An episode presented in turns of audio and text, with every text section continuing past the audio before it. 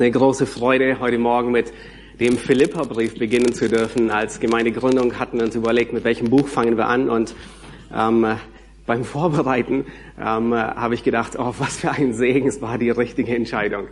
Ähm, der Philippa-Brief ist solch ein großartiges Buch und ähm, wir freuen uns, den durchzugehen und äh, durchzuarbeiten. Äh, werden zwar nächsten Sonntag schon einmal unterbrechen, ihr habt gesehen, Marco ist da, ähm, und wird nächsten Sonntag ähm, predigen, aber dann geht's weiter mit dem Philipperbrief. Ich bete zu Beginn und dann fangen wir an.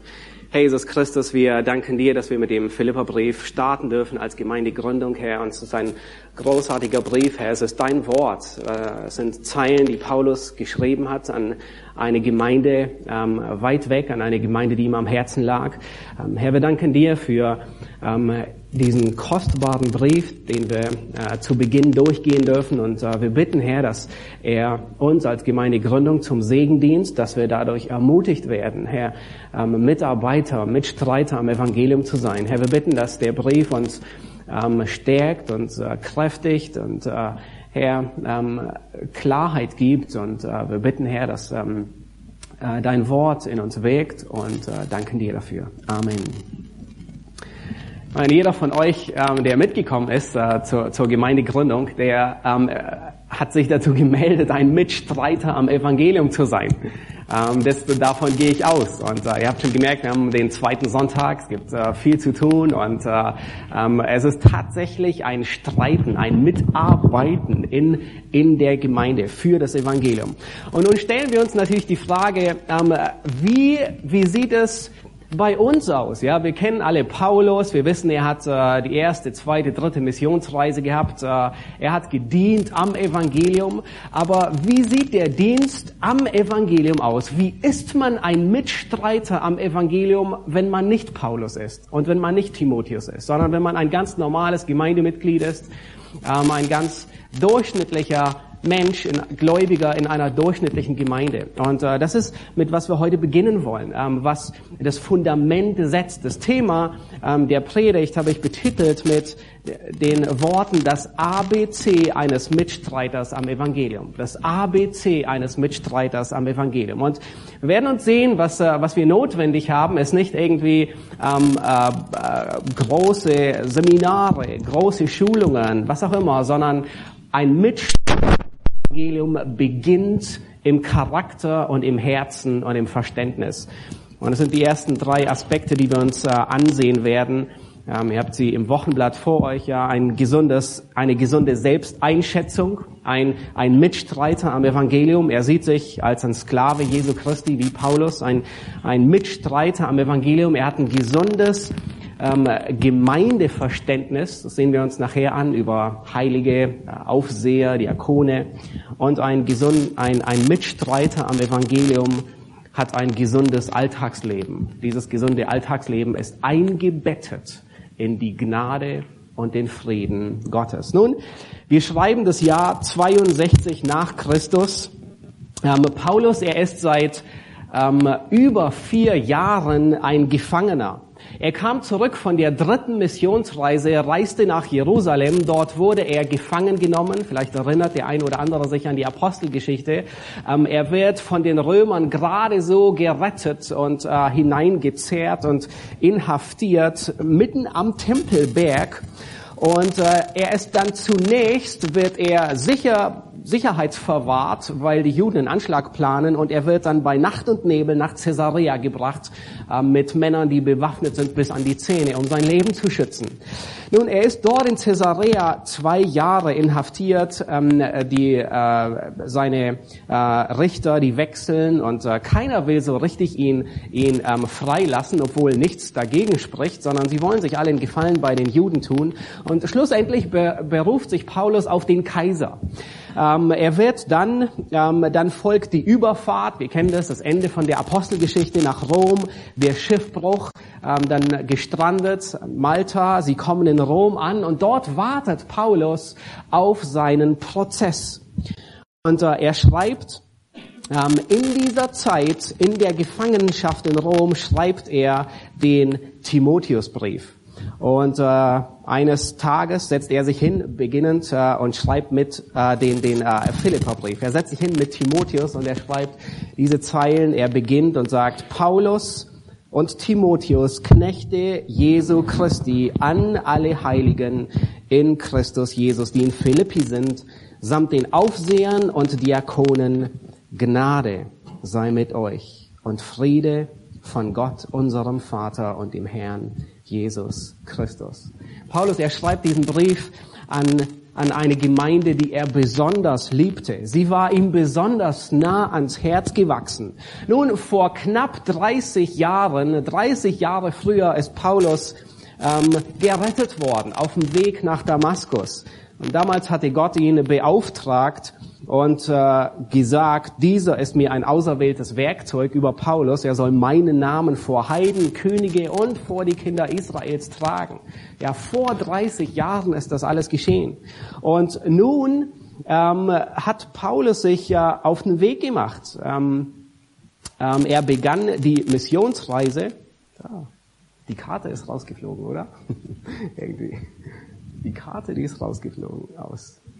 Äh, egal. ähm, äh, er, er begann die zweite Missionsreise und äh, ähm, ähm, er startet zunächst mit Barnabas. Ähm, sie, sie gehen nach Zypern, gründen dort Gemeinden. Sie kehren zurück nach Antiochia. Das war ähm, äh, 46 bis 47 nach Christus.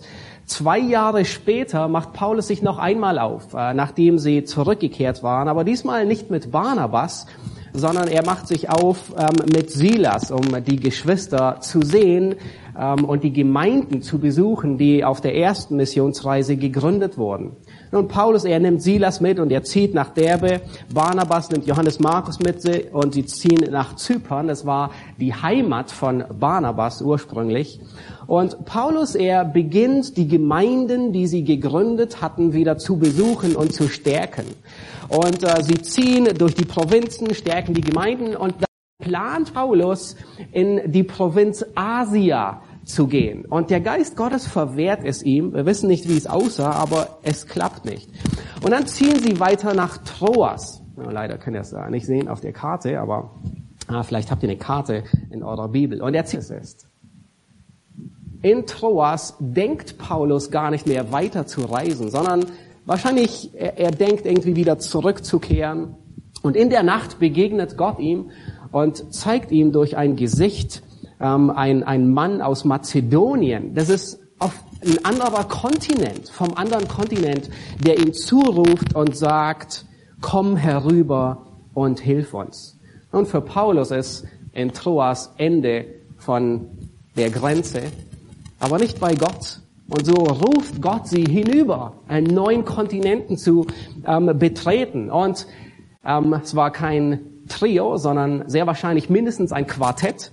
Paulus, Silas, Timotheus, den sie in der Zwischenzeit aufgegabelt hatten, und Lukas sind überzeugt, dass Gott sie tatsächlich hinüber nach Mazedonien ruft zu einer neuen Arbeit. Und so setzen sie am nächsten Tag mit dem Schiff über und kommen ähm, betreten europäischen Boden. Nun, ähm, sie kommen nach, ähm, ja, sie kommen äh, nach Philippi. Ähm, so sieht ungefähr der Hafen dort aus. Ähm, Lukas, der Arzt und der Historiker, er berichtet uns, dass Philippi die bedeutendste, die wichtigste Stadt von diesem äh, Bereich aus Mazedonien war. Ähm, Philippi hatte eine lange Geschichte. Nun, es ist 359 vor Christus, also knapp 400 Jahre vor Christus. Da bestieg Philipp Zweite den Thron Mazedonien. Und dies war der Vater von Alexander dem Großen. Uns nicht unbekannt. Nun, er war ein regelrechtes Energiebündel und ein Organisationstalent und er begann seine Armee zu modernisieren. Ähm, er hat sie ausgestattet mit längeren Speeren, damit sie besser kämpfen können. Ähm, er hat äh, sie ihnen neue Manöver beigebracht, und zwar Überraschungsangriffe der Kavallerie. Das war ähm, sehr weit verbreitet. Und er begann diese neuen Manöver mit den Soldaten einzuüben. Und Kavallerie, also auf, auf Pferden, kamen die Soldaten und haben einen Überraschungsangriff gestartet. Und in der Nähe von Philippi, der Stadt, ähm, die er dann gründete, wurde Gold entdeckt. Nicht weit von Philippi. Und dieses Gold half ihm, seine, die vielen Kriege zu finanzieren. Und so baute Philipp II., der Vater von Alexander dem Großen, diese Stadt auf und nannte sie nach seinem Namen Philippi. Nun, Viele Jahre später, in der römischen Ära, die dann begann, wurden zwei Schlachten auch hier geschlagen, ähm, bis Octavian, das war der Kaiser Augustus, die entscheidende Schlacht in Philippi geschlagen hat und den Regenten Antoni und seine ägyptische Prinzessin Kleopatra dort besiegte. Und ab dieser Zeit war Philippi ähm, römische Kolonie und es wurde, Philippi war eine bedeutende Stadt in Mazedonien. Man machte regelrecht Klein Rom aus Philippi. Ähm, Philipp, äh, äh, ja genau, also Philippi war eine Miniaturausgabe von Rom. Es wurde zu einer römischen Kolonie. Die Bürger von Philippi, sie genossen römische Staatsbürgerschaft und nur einige Vorteile davon zu nennen, die besonders relevant für Paulus sind. Römische Staatsbürger sie hatten Freiheiten. Sie hatten die Freiheit, nicht ausgepeitscht zu, zu werden. Sie hatten die Freiheit, nicht ins Gefängnis geworfen zu werden. Und sie hatten unter anderem die Freiheit, sich auf den Kaiser zu berufen. Und das sind alle drei, von denen Paulus Gebrauch macht oder ähm, sie, sie nutzt. Philippi war eine Stadt von Veteranen. Das heißt, Soldaten, die es bis in Ruhestand, bis in Ruhestand geschafft haben und überlebt haben, die konnten sich in Philippi niederlassen und haben dort ein Stück Land vom Kaiser zur Verfügung gestellt bekommen. Die offizielle Sprache war Latein in Philippi, es war römisch, aber dennoch wurde im großen Stil ähm, Griechisch gesprochen. Es war Griechisch war die die weitere ähm, Sprache. Nun die Gemeindegründung in Philippi ist, ist sehr besonders. Wie, ähm, wie wurde die Gemeinde ähm, gegründet? Ähm, nun, ihr könnt gerne Apostelgeschichte 16 aufschlagen. Ich hatte es in der Woche schon geschrieben. Vielleicht hat der eine oder andere das Kapitel durchgelesen. Ähm, Paulus, er kommt nach Philippi und äh, er, er trifft auf das Amphitheater. Ähm, in Philippi gab es nicht viele Juden. Ähm, wir lesen von keiner aktiven Synagoge, sondern man pflegte am Fluss zu beten. Und äh, so lesen wir in Apostelgeschichte 16, dass Paulus an den Fluss geht, um dort zu sehen, ob jemand dort beten würde. Und Paulus, Silas, Timotheus und Lukas alle gehen am Sabbat am Morgen hin zum Fluss. Ähm, der ist nicht weit weg. Leider fehlt, äh, ist die Folie auch irgendwie verloren gegangen. Ähm, der Fluss, der ist nicht weit weg von der Stadtmauer von Philippi. Und dort treffen sie auf einige Frauen. Und es heißt dann in Apostelgeschichte 16, ähm, und eine gottesfürchtige Frau namens Lydia, eine Purpurhändlerin aus der Stadt Thyatira, hörte zu. Und der Herr tat ihr das Herz auf, so dass sie aufmerksam Acht gab auf das, was von Paulus geredet wurde. Als sie aber getauft worden war und auch ihr Haus bat sie und sprach, wenn ihr davon überzeugt seid, dass ich an den Herrn gläubig bin, so kommt in mein Haus und bleibt dort. Und sie nötigte uns. Und Lydia war offensichtlich die erste Christin ähm, in Philippi, aber sie war nicht die einzige. Ähm, wir wissen nicht, wie, wie lange Paulus ähm, in Philippi Zeit verbracht hat, aber offensichtlich einige Tage. Und äh, in, in diesen Tagen geht er immer wieder hin und her und eines Tages geht er zum Beten und da kommt eine, eine Magd hinter ihm her, die ist besessen von einem Wahrsagegeist. Und sie, diese Magd ist eine Goldgrube oder sagt man Goldesel, eins von beiden. Sie ist eine Goldgrube für ihre Herren. Ja, sie, sie schafft ihnen so viel Geld ein. Und es ist zwar alles richtig, was sie sagt. Sie sagt, dieser, diese Menschen verkündigen euch den Weg des lebendigen Gottes. Und sie, alles ist richtig, aber Paulus, er will keine PR annehmen von dämonenbesessenen Menschen. Und so treibt er den Geist aus. Und das erzeugt Unmut bei ihren Besitzern. Ärger. Und sie schleppen Paulus und Silas auf den Marktplatz. Ähm, sie bringen die schlimmste Anklage gegen sie. Und zwar sagen sie Folgendes. Ähm, Ja. Sie bringen die, die ähm, schlimmste Anklage, Vers äh, Kapitel 16. Äh, gucken. Nee, irgendwie finde ich es nicht. Egal. Sie sagen, diese Männer, die Juden sind, bringen unsere Stadt in Unruhe. Nun, das hört sich nicht so schlimm an. Was ist da schon, ähm, wenn, wenn einige ähm, Unruhe bringen? Aber das war die, die gefährlichste Anklage, die die Männer gegen Paulus und Silas hervorbringen konnten. Es gab damals den, der wird der Pax Romana genannt, der römische Friede. Und es war eins der größten und kostbarsten Gut, die, die das römische Reich mit sich brachte. Und jeder, das, es gab Frieden im gesamten römischen Reich und es hat zu viel Wohlstand geführt, aber jeder Aufstand, der wurde mit aller Härte brutal niedergeschlagen und bestraft. Und vielleicht erinnert ihr euch an Ephesus, das ist, was dort geschah. Ähm, da war ein Mob und alle hatten Angst, dass Rom jetzt kommt und Ephesus bestraft. Und dieselbe Anklage bringen sie gegen Paulus und sagen, hey, diese Juden, sie kommen und sie zerstören den Pax Romana, den römischen Frieden.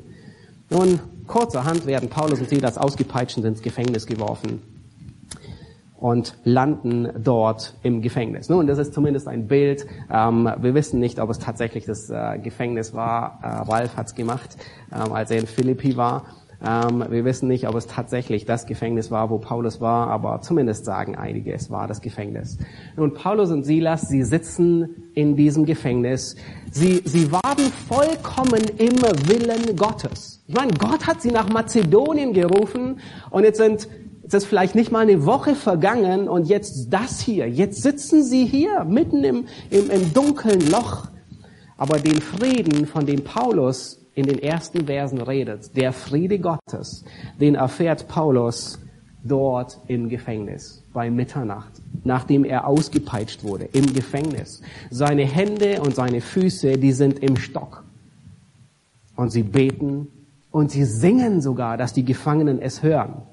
Nun, Gott hat so seine Pläne, anders wie Paulus es sich vorstellt. Und um Mitternacht beben die ganzen Wände des Gefängnisses.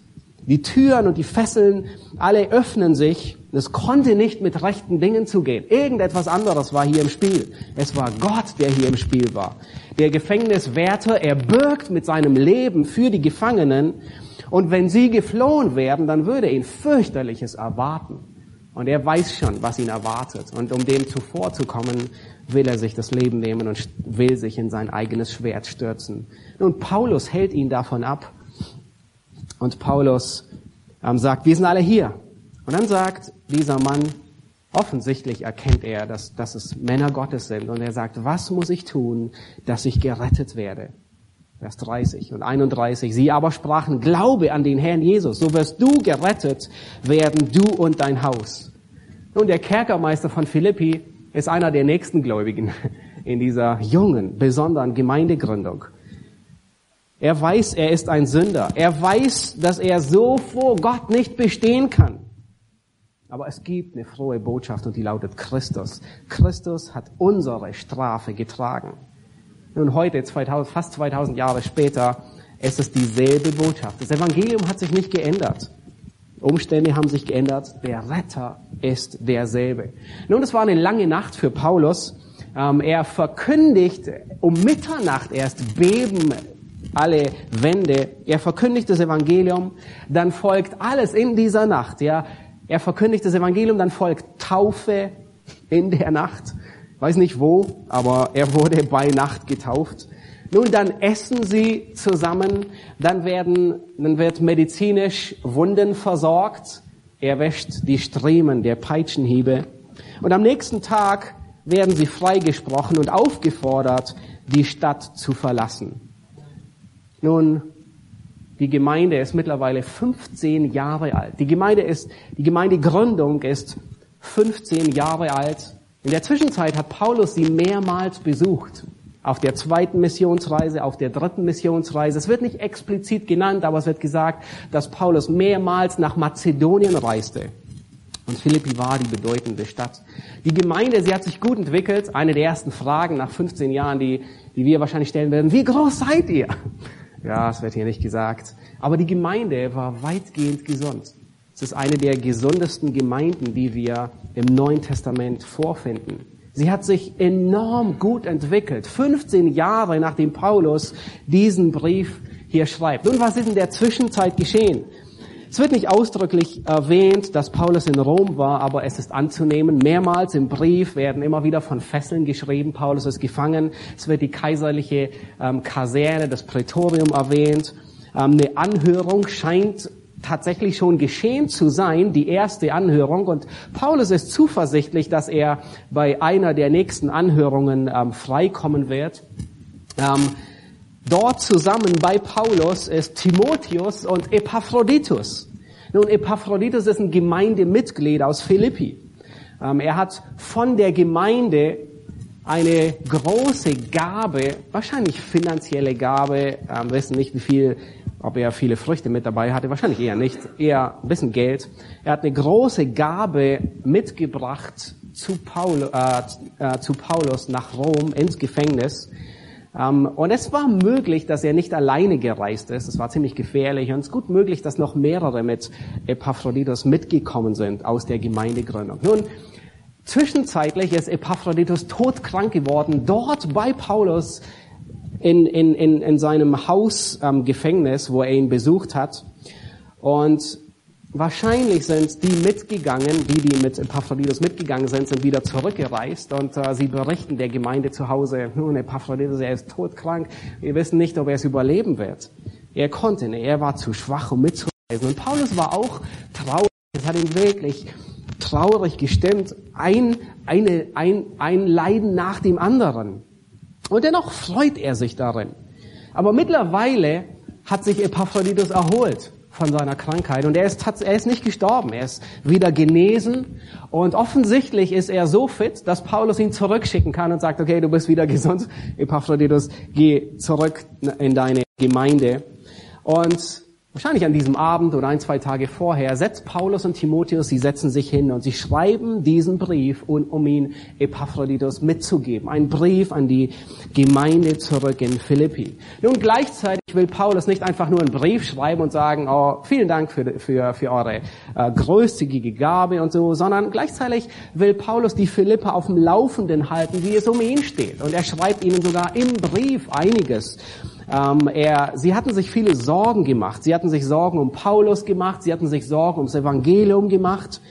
Und Paulus, er, er teilt ihnen sogar die Pläne mit. Und er sagt ihnen nun, Epaphroditus, kommt zurück. Ich plane, Timotheus bald zu euch zu schicken. Also ihr könnt in froher Hoffnung sein. Timotheus, euer Lieblingsprediger, der kommt zu euch. Und ich hoffe auch bald nachzukommen, sobald ich freigelassen werde. Nun, was ist das Thema des Briefes? Es ist äh, natürlich herausfordernd, ja. Äh, wer von euch hat Bibelkunde gemacht? Was habt ihr reingeschrieben? Ähm, was ist das Thema? Ja, wir finden, wenn wir über das Thema nachdenken, dann fehlen wir viele Aspekte. Ähm, ein, ein, ein besonderes Merkmal, was diesen Brief kennzeichnet, ist die Freude. Mehrmals sagt Paulus immer wieder, freut euch.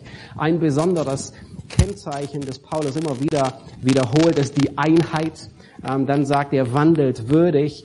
Und ich denke, ähm, dass das große Thema, von dem das wie ein roter Faden das, den Philippa-Brief durchzieht, ist das Evangelium. Es kommt neunmal vor und Paulus spricht immer wieder über das Evangelium. Ähm, in Vers 5, Kapitel 1, Vers 5 sagt er, ihr habt Gemeinschaft ähm, am Evangelium gehabt vom ersten Tag. In Vers 12, Kapitel 1, Vers 12 sagt er, ähm, dass er, ähm, dass sie zur Förder, dass sich vieles zur Förderung des Evangeliums ausgewirkt hat. Dann sagt er Vers 17, dass er zur Verteidigung des Evangeliums eingesetzt ist, ähm, dass, dass Christus verkündigt wird. Vers 27, wandelt würdig des Evangeliums. Das heißt, alles ähm, sein, sein Hauptschwerpunkt ist das Evangelium. Und viele Aspekte vom Evangelium spricht er an. Er sagt, er ermahnt sie, wandelt würdig des Evangeliums. Er sagt, ihr habt mit mir gekämpft für das Evangelium. Ähm, das Evangelium ist nicht zu bremsen. Man kann es nicht in Ketten legen. Es ist nicht aufzuhalten. Er sagt, ähm, äh, er spricht über andere, dass sie Mitarbeiter am Evangelium waren. Und er spricht von der Haltung, wie man für das Evangelium kämpft. In der Freude. Ein Kommentator, Lenski, ähm, ein guter Mann, er schrieb ähm, ähm, auf, auf, auf Englisch, Joy is the music that runs through this epistle. Also die, die Freude ist die Musik, die durch diesen ganzen Brief hindurchläuft. Er ist wirklich getränkt in das ist die Musik des ganzen Briefes. Es ist der, der Sonnenschein, der sich über den ganzen Philippa-Brief ausdehnt. Es ist die Art und Weise des Evangeliums, wie es weitergegeben wird. Nämlich nicht alleine, nicht jeder für sich, sondern als Einheit, als Gemeinschaft. Und dann gibt es einige Warnungen, nämlich das Evangelium zu verteidigen, zu beschützen vor Hunden, wie er sie nennt, vor falschen Arbeitern. Und er sagt sogar, dass er eingesetzt ist zur Verteidigung des Evangeliums. Nun lass uns beginnen und uns die ersten Verse ansehen. Ähm, und wir, wir lesen sie noch einmal durch. Das ABC eines Mitstreiters am Evangelium. Paulus und Timotheus, Knechte Jesu Christi an alle Heiligen in Christus Jesus, die in Philippi sind, samt den Aufsehern und Diakonen Gnade sei mit euch und Friede von Gott, unserem Vater und dem Herrn Jesus Christus. Nun, Paulus, er beschreibt sich und Timotheus hier als, als Knechte Jesu Christi. Das heißt, ein, ein, ein Mitstreiter am Evangelium, er hat eine gesunde Selbsteinschätzung von sich selbst. Er sieht sich als einen Sklaven Jesu Christi an. Paulus, Knechte Jesu Christi. Nun, er, Paulus, er beschreibt sich in der Beziehung zu Christus. Ähm, er, er beschreibt sich nicht als Gefangener von Rom, als in Ketten gelegt von dem römischen, ähm, äh, ähm, äh, von der römischen Regierung. Es gibt ein einziges Mal, dass er sich als Gefangener bezeichnet, und das ist im, im Philemonbrief.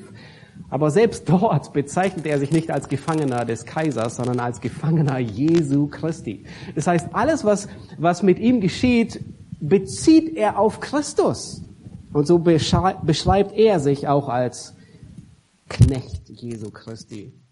Nun, der Philippa-Brief ist kein Brief, wo Paulus viele Missstände korrigieren muss. Er muss nicht Autorität ausüben und beschreibt sich deswegen auch nicht als Apostel. Der Apostel, der Titel Apostel, es fällt hier weg. In vielen anderen muss Paulus ähm, wirklich von seiner Autorität Gebrauch machen. Ja, der Philippa-Brief ist kein theologischer Brief wie der Römerbrief, eine, eine Darstellung des Evangeliums. Der Philippa-Brief ist kein scharfer, ermahnender Brief wie der Galaterbrief, sondern der Philippa-Brief ist wirklich, er hat die Melodie einer freundschaftlichen, einer partnerschaftlichen ähm, Zusammenarbeit, ein gemeinsames Kämpfen für das Evangelium. Und seine weitestgehend gesunde Gemeinde. Paulus er beschreibt sich als, als, als Knecht oder als Sklave. Das, das, das Wort ist gut bekannt, das griechische Wort Doulos. Wahrscheinlich hat der eine oder andere schon gehört. Sogar ein Missionsschiff wurde danach benannt.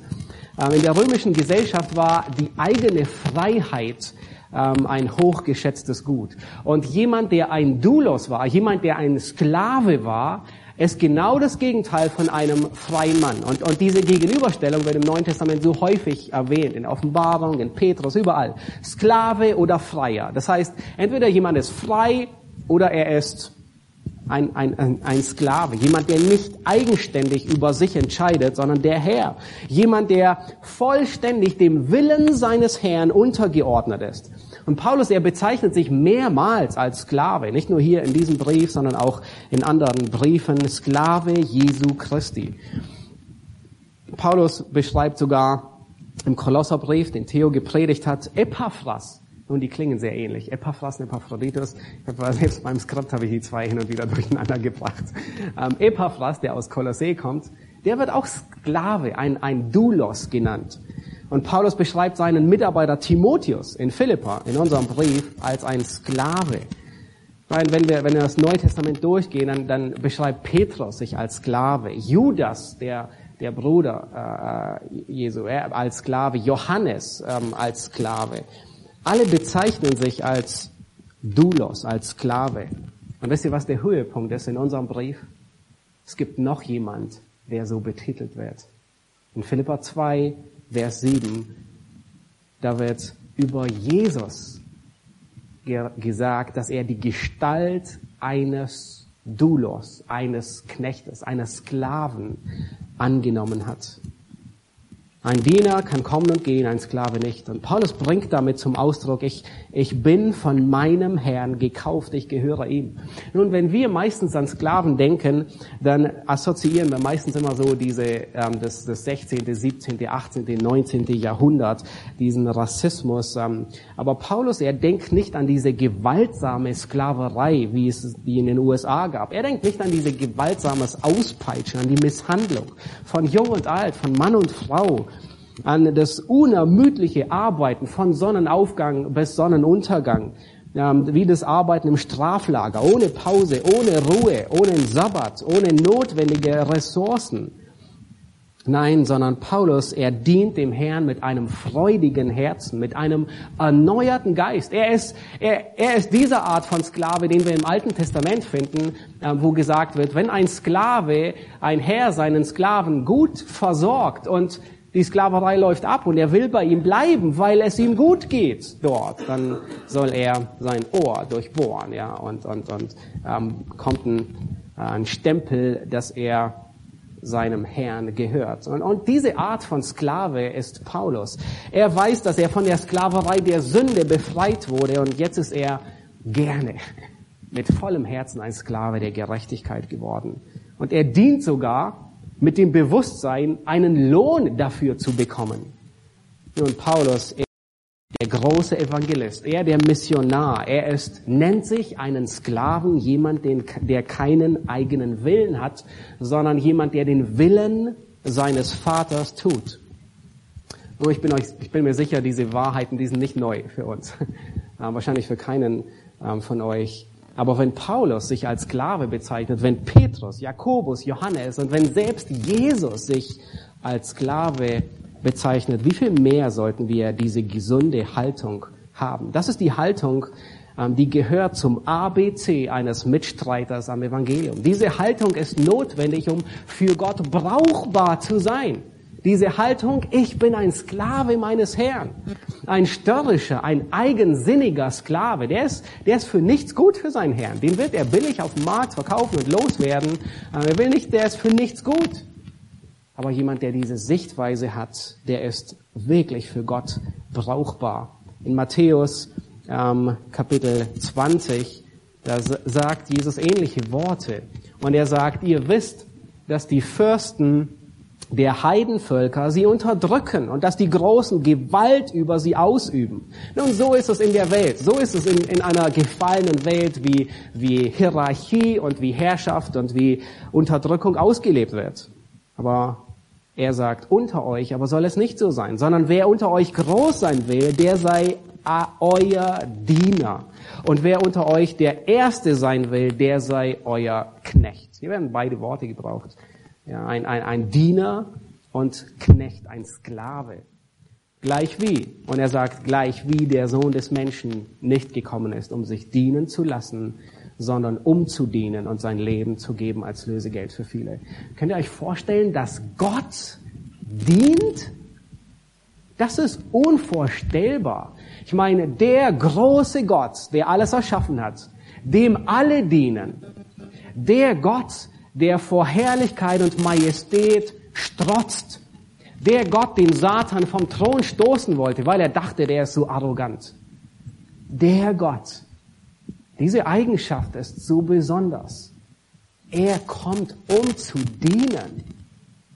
Und er gibt das Muster vor. Er ist sich nicht zu schade. Es ist nicht unter seiner Würde, als, als Diener zu kommen der Dienst des Paulus für seinen Herrn.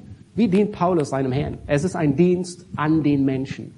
Und das ist so wichtig zu verstehen. Der Dienst für Paulus an, an den Herrn ist ein Dienst an seinen Geschwistern. Nur ich bin mir ziemlich sicher, ähm, dass jeder von uns dem Herrn gerne dienen will, oder? Wenn Jesus dich fragen würde, kannst du da mithelfen? Kannst du hier Hand anpacken? Und äh, die WhatsApp-Nachricht kommt nicht von irgendjemand von uns, sondern in der WhatsApp-Nachricht als Absender steht Jesus Christus drin. Ich glaube, jeder von uns, der würde sagen, ja, ich stehe hier stramm. Ich komme morgen früh um sechs, ist mir gar kein Problem. In aller Frühe stehe ich da auf der Matte. Ähm, egal, alle arbeiten, alles was du willst, tue ich.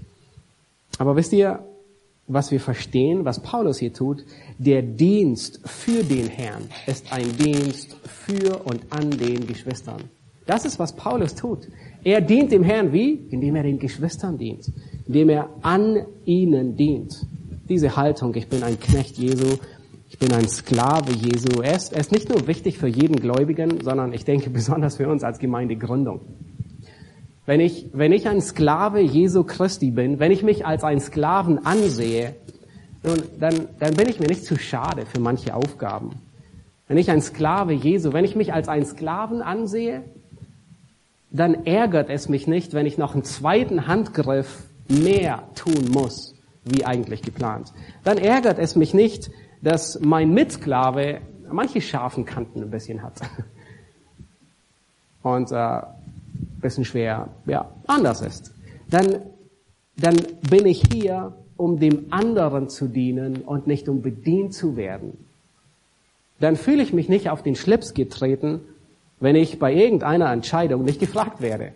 Wenn ich diese Haltung habe, ich bin wirklich ein Sklave Jesu Christi, dann boxe ich nicht meinen Willen durch, sondern den Willen meines Herrn. Dann kann ich damit leben, dass Dinge anders gemacht werden, wie ich es mir eigentlich vorgestellt hatte. Eigentlich ging ich davon aus, dass meine Sicht die bessere ist. Und wenn ich wirklich diese Haltung habe, dass ich ein Sklave bin, dann ist es sogar egal, an welchen Plätzen mich mein Herr einsetzt. Er hat jedes Recht, mich an diese Stelle hinzusetzen, dass ich dort arbeite. Er hat jedes Recht, mich da hinzusetzen, um dort zu arbeiten. Er kann mich sogar für eine Zeit aus einem gut florierenden Dienst, der gerade in der Gemeinde existiert, rausnehmen und mich pausieren. Dasselbe hat er mit Paulus getan. Ich meine, die Gemeindegründung, die hat geboomt. Und was tut Gott? Er nimmt Paulus für Jahre aus dem Verkehr und steckt ihn hinter Gitter. Obwohl er draußen sehr nützlich und wertvoll gewesen wäre. Und Paulus erregt sich nicht auf, sondern er ist ein Sklave seines Herrn. Da, wo Gott ihn hinstellt, da dient er gerne seinem Herrn.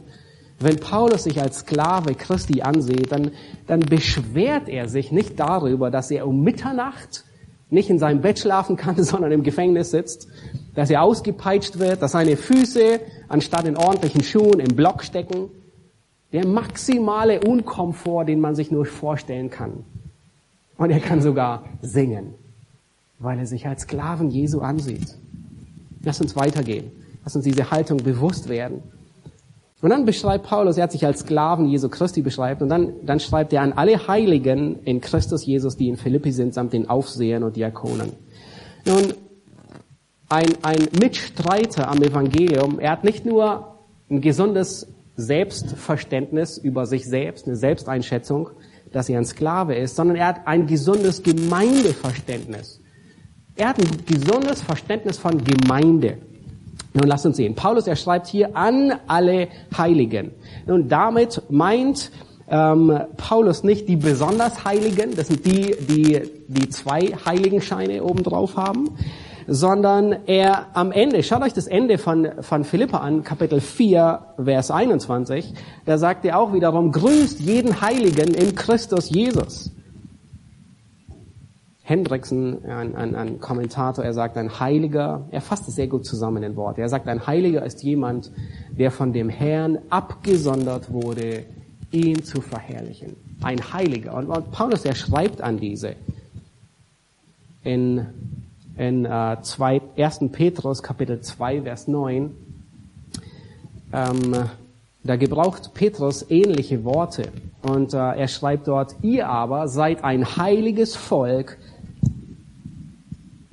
ein Volk des Eigentums, damit ihr die Tugenden dessen verkündigt, der euch aus der Finsternis berufen hat zu seinem wunderbaren Licht. Das heißt, jemand, der ein, der, der hier zu den Heiligen gehört, er ist berufen aus der Finsternis heraus. Er lebt im Licht. Und was tut er? Er verkündigt laut die Tugenden Gottes Er verherrlicht Gott, das ist nichts anderes. In seinem Reden, in seinem Tun, in seinem Wandel, mit, sein, mit all seinem Leben. Nun, sind diese Menschen, an die Paulus hier schreibt, diese Philippa, diese besonders tolle Gemeinde, sind sie heilig aus sich selbst heraus? Schaut einen Text. Das sind nicht Menschen, die gerechter sind als alle anderen, die besser sind oder so, sondern worin besteht ihre Heiligung? Vers 1. Heilige, die in Christus sind. Und Paulus, er gebraucht diesen Begriff in Christus in Philippa 21 Mal. Und Paulus, er schafft es wirklich, alles in Beziehung zu Christus zu sehen. Das ist wirklich jemand, der, der eine christozentrische Sichtweise hat. Ähm, er ist ein Sklave Christi. Ähm, die Heiligen sind in Christus. Ähm, das, das, das drückt das Band aus. Ähm, wir haben Christi Gerechtigkeit und Christi Heiligkeit. Ja, vorher waren wir in Adam und jetzt sind wir in Christus. Ein Liederdichter, ich glaube, das Lied haben wir auch hin und wieder gesungen, er formuliert es ziemlich zutreffend. Er sagt, als Gottes Feind geboren, entfernt von seinem Heil, als Fremde in der Welt verloren, allein. So irrten wir umher in Hoffnungslosigkeit auf Wegen wüst und leer in Ewigkeit. Doch jetzt, vereint durch Jesu Tod am Kreuz, sind wir, die einst ganz fern, nun nahegebracht in einem Geist zu Gottes Gegenwart. Versöhnt durch Jesu Blut am Kreuz der Feind zum Freund gemacht, verkündigt Frieden einer Welt, die wandelt in der Nacht. Ja, wir sind in Christus. Dort ist unsere, Heilig, äh, unsere Heiligkeit.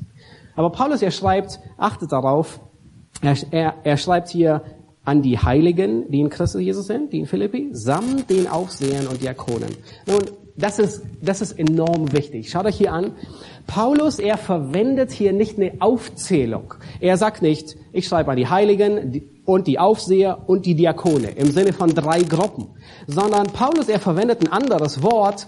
Er, er verwendet ein Wort, das sagt samt den oder einschließlich den Aufsehern und Diakonen. Das heißt, und ich hätte es beinahe übersehen, aber das ist enorm relevant. Die Gruppe hier, an die ähm, in Philippi, an die Paulus hier schreibt, das ist eine einzige Gruppe von Heiligen. Das sind nicht drei Gruppen. Er schreibt nicht an die Heiligen, die Aufseher und die, ähm, und die Diakone, sondern es ist eine Gruppe samt. Es ist eine Gruppe, wo nicht einige besonders prominent hervorstehen und herausstechen. Es ist eine Gruppe, die Heiligen in Philippi.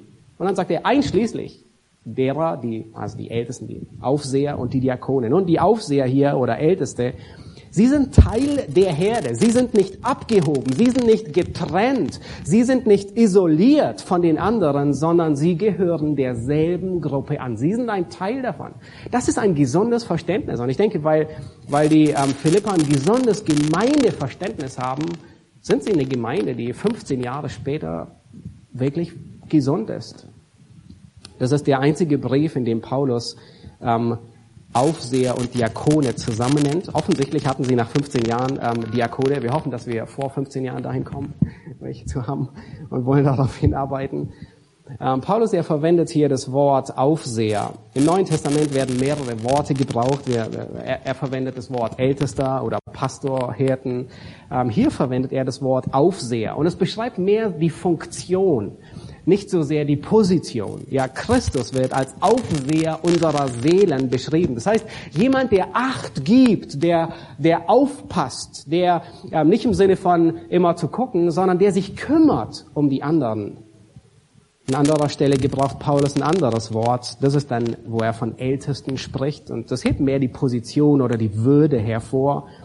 Und gelegentlich wird das Wort Hirte gebraucht eher selten. Meistens wird nur der Hirtendienst, das Verb ähm, ähm, Weiden gebraucht. Aber habt ihr gesehen, ähm, diese Gemeinde ist eine, wirklich eine weitgehend gesunde Gemeinde. Und was hat sie? Ein Plural. Habt ihr das gesehen? Er spricht an die Aufseher.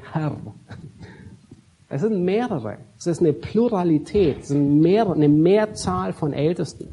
Deswegen denke ich auch, es ist eine gute, gesunde Gemeinde ist. Und dann spricht Paulus hier von den Diakonen. Das ist der einzige Brief, an dem Paulus ausdrücklich die Diakone erwähnt. Unser deutsches Wort Diakon oder das Wort Diakonie, ja, das kennen wir von, von hier oder da, also diakonisches Werk. Das kommt von diesem Wort Diakonos. Das bedeutet einfach nur dienen. Jemand, der, ein, ein Diener in der Regel, der am Tisch dient. Ja, also der Herr sitzt da und er, er bedient. Also einfach trägt Wasser, hilft und das ist ein, ein Diener. Und dieses Wort, das wird für die Schwiegermutter von Petrus gebraucht. Nachdem sie vom Fieber geheilt wurde, stand sie auf und diente ihm. Dieses Wort wird für Martha gebraucht, ja, die Schwester von Maria und Lazarus, der Lazarus, der gestorben ist. Ähm, sie diente Jesus. Dieses Wort wird für Phoebe gebraucht, ja, sie war eine Dienerin der Gemeinde in Kenchrea, das war neben Korinth. Ähm, es wird, dieses Wort wird für Apollos, für Epaphras, für Timotheus, ja, alle werden Diener genannt. Und dann wird in 1. Timotheus 3 beschrieben wie ein besonderer Diener, alle dienen, aber wie einer, wie ein Diakon aussehen soll. In Apostelgeschichte 6, ihr ja, kennt die Begebenheit, ähm, da finden wir ähm, das Konzept eines Diakons, ja, das Wort. Ein Diakon fehlt, aber da waren so viele Arbeiten, die sind angestanden, dass die, dass die Apostel nicht mehr allem hinterhergekommen sind. Und so haben sie, einige Dinge sind einfach liegen geblieben und sie kümmern sich um das, was sie sehen. Und ähm, einige Witwen werden übersehen. Es hapert an allen e-, Ecken und Enden. Und dann sagen die Apostel, sie stellen fest, es ist nicht gut, dass wir das Wort Gottes vernachlässigen. Apostelgeschichte 6, Vers 2. Und, äh, und, und diese Überarbeitung führt ein bisschen zu Murren bei denen, die übersehen werden. Die meinen, ja, ähm, könnt ihr euch auch um uns kümmern? Nun, was tun die Apostel? Die Apostel sagen nicht, okay, wir müssen ein bisschen mehr arbeiten. Ähm, wir, wir, wir legen noch eine zweite Schicht ein. Einfach, wir erhöhen die Arbeitszeit nicht von 40 Stunden auf 60 Stunden die Woche. Nein, sondern ähm, sie sehen sich nach fähigen Männern um, denen sie diese Aufgabe übergeben. Und dann heißt es in Apostelgeschichte 6, wo sie sagen, ähm, wir aber wollen beständig im Gebet und im Dienst des Wortes bleiben. Das heißt, Diakone, sie sind mit unterschiedlichen Anliegen der Gemeinde beauftragt, manchmal temporär, manchmal über eine längere Zeit hinweg. Und dabei kommt es nicht so sehr auf ihre Fähigkeiten an, sondern es kommt auf ihren Charakter an. Und man könnte sie auch ähm, Stoßdämpfer der Gemeinde nennen. Sie, sie sorgen dafür, dass, dass es schön ähm, äh, äh, sanft äh, gleitet. Ich denke, es gibt mehrere Gründe dafür, dass diese Gemeinde wirklich eine weitgehend gesunde Gemeinde ist, Philippi. Das erste ist, sie sind Mitstreiter am Evangelium. Ähm, vom ersten Tag kämpfen sie mit Paulus für die Ausbreitung des Evangeliums. Sie unterstützen Paulus finanziell im Gefängnis und tragen dazu bei. Sogar dort tragen sie, wirken sie zur Ausbreitung des Evangeliums mit.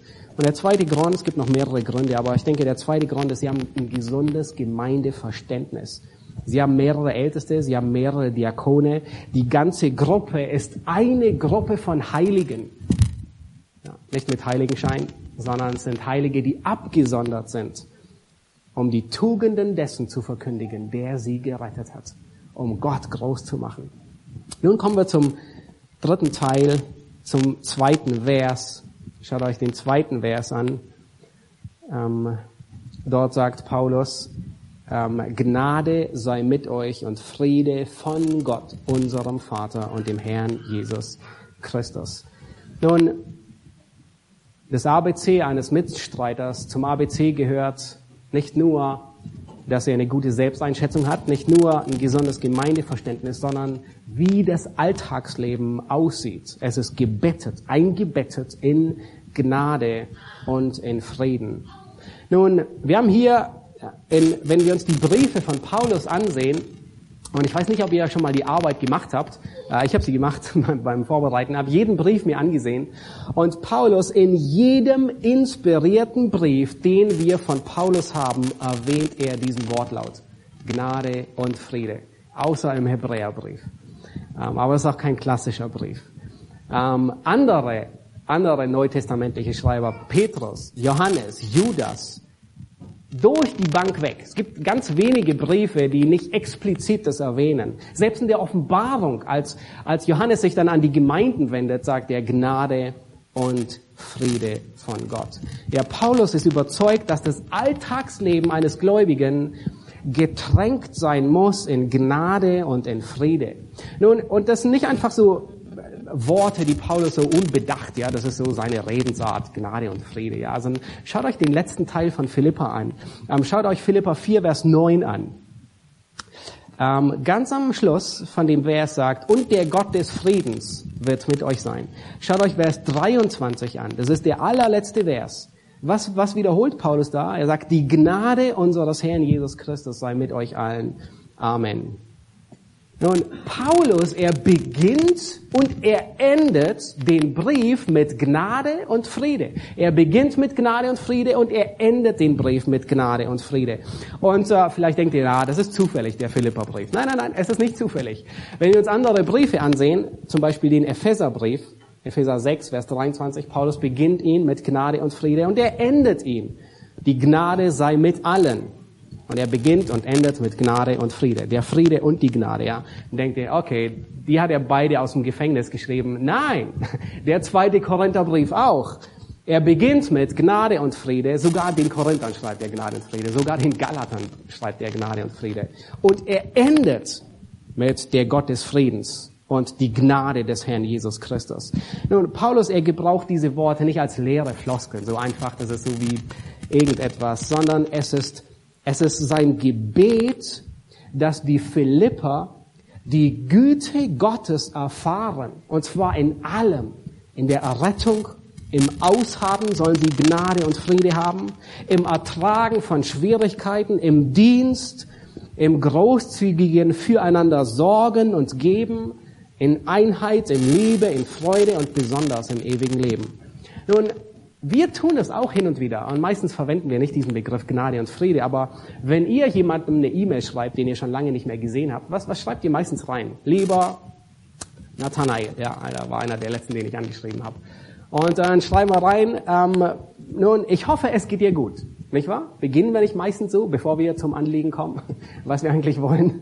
Also un, un, unfreundlich gleich ja, mit der Tür ins Haus zu fallen. Aber, aber wir tun es auch und wir drücken aus damit und sagen, hey, ich, ich sorge mich um dich, ich denke gerade an dich und ich hoffe, es geht dir gut. Ich hoffe, du bist gesund. Ich meine, das schreiben wir natürlich nicht rein, aber ich hoffe, du hast keine Schwierigkeiten. Ich hoffe, deine Kinder sind gehorsam und du hast keinen Ärger mit ihnen. Ja, all das. Ja, wenn wir sagen, ich hoffe, es geht dir gut, dann, dann drücken wir unsere Sorge um ihn aus, dass es ihm gut geht. Nun, wenn Paulus einen Brief schreibt, dann sorgt er sich auch um das Wohlergehen von denen, um, äh, denen er schreibt. Er ist, er ist, und es ist nicht so, dass er gar nicht besorgt ist um ihr materielles Wohl und er denkt, na komm, Paulus ist nur geistlich. Nein, nein, nein, Kapitel 4 spricht davon im Philipperbrief, dass Paulus sich sorgt auch um ihr materielles Wohl. Aber weit darüber hinaus ist Paulus besorgt, dass sie in Gnade und in Friede gebettet sind. Nun, Gnade ist, wir kennen das Wort sehr gut, es ist der, der Ausdruck von Gottes Liebe zu Sündern, die es nicht verdient haben. Aber wenn wir uns ansehen, es ist die Gnade, die uns errettet hat, es ist die Gnade, die uns auferbaut und in Christus bewahrt, es ist die Gnade, die unser Herz zur Ruhe bringt, es ist ähm, unsere Sünde, sie war groß, aber die Gnade Gottes ist noch größer und überströmender. Wir haben Gnadengaben bekommen, um am Evangelium und in der Gemeinde zu dienen. Nach dem Reichtum seiner Gnade ist uns unsere Schuld vergeben worden. 2. Petrus, 2. Timotheus 2.1 sagt Paulus, sei stark in der Gnade. Das heißt, er sagt sogar Timotheus, sei stark. Oh, wo? In der Gnade. Hebräer 4, Vers 16. Am Thron der Gnade finden wir Mitleid für unsere Schwachheiten und Barmherzigkeit und Gnade zu rechtzeitiger Hilfe. Hebräer 13, Vers 9. Das Herz wird durch Gnade gefestigt. Jakobus 4, Vers 9. Gott gibt Gnade dem Demütigen. 1. Petrus 2, Vers 19. Die Gnade befähigt uns, Kränkung zu ertragen. 1. Petrus 5,10, der Gott der Gnade wird uns zubereiten, uns festigen und stärken und gründen.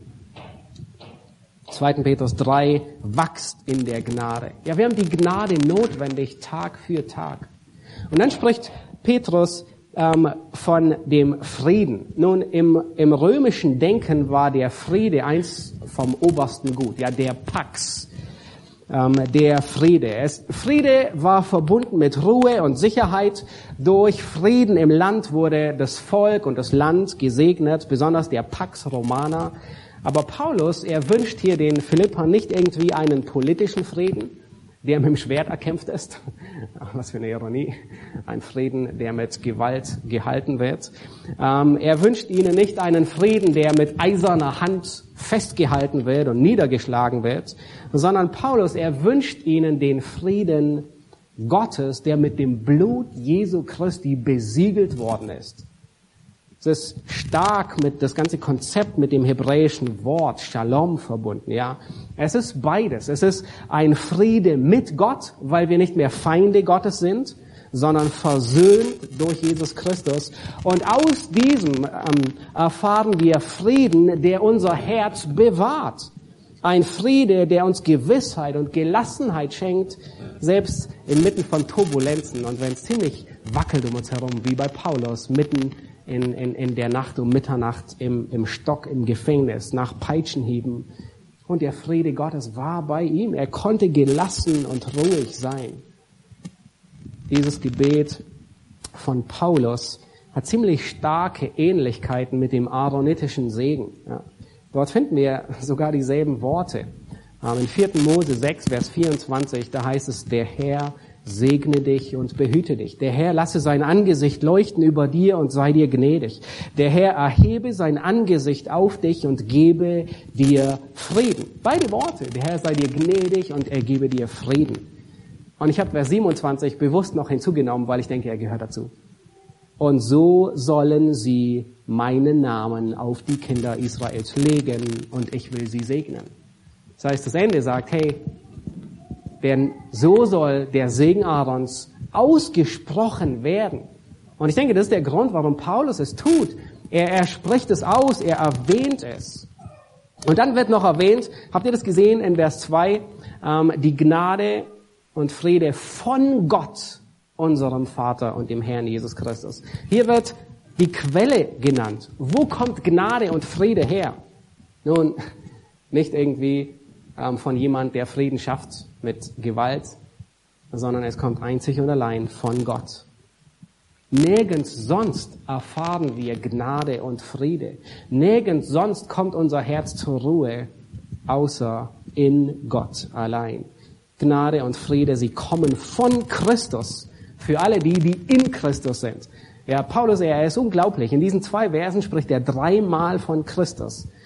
Alle drei bezieht er darauf. Das ist das ABC eines Mitstreiters am Evangelium. Sein Alltagsleben ist eingebettet in die Gnade und den Frieden Gottes. Und Paulus, er ist besorgt. Nicht nur, dass sein Leben in Gnade und in Friede eingebettet ist, sondern Paulus ist besorgt, dass das Leben seiner Geschwister genauso eingebettet ist in Gnade und in Friede. Das ist ein wahres christliches Leben. Lasst uns von Paulus lernen, lasst uns ähm, stille werden und ähm, könnt euch gerne eine Minute oder zwei Minuten Zeit nehmen, ähm, nochmal durchzugehen. Wir, wir alle, jeder, der sich gemeldet hat zur Gemeindegründung, ist ein Mitstreiter am Evangelium. Und ich denke, jeder, der gläubig ist, will ein Mitstreiter sein.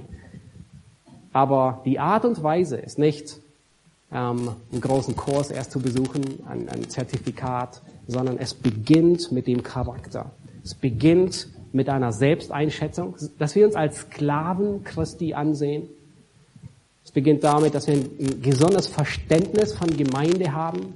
Und es beginnt damit, dass unser Alltagsleben in Gnade und in Friede gebettet sind. Dürft gerne im Stillen beten und ich schließe dann ab.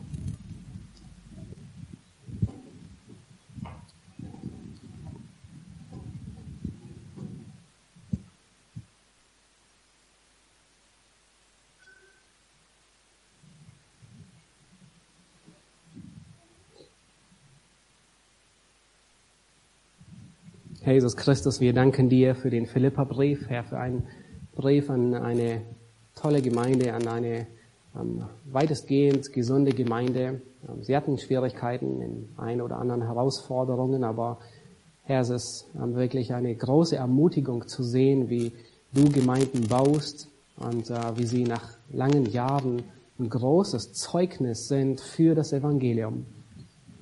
Herr, wie viele der Leute aus der Gemeinde in Philippi Mitstreiter, Mitarbeiter geworden sind am Evangelium.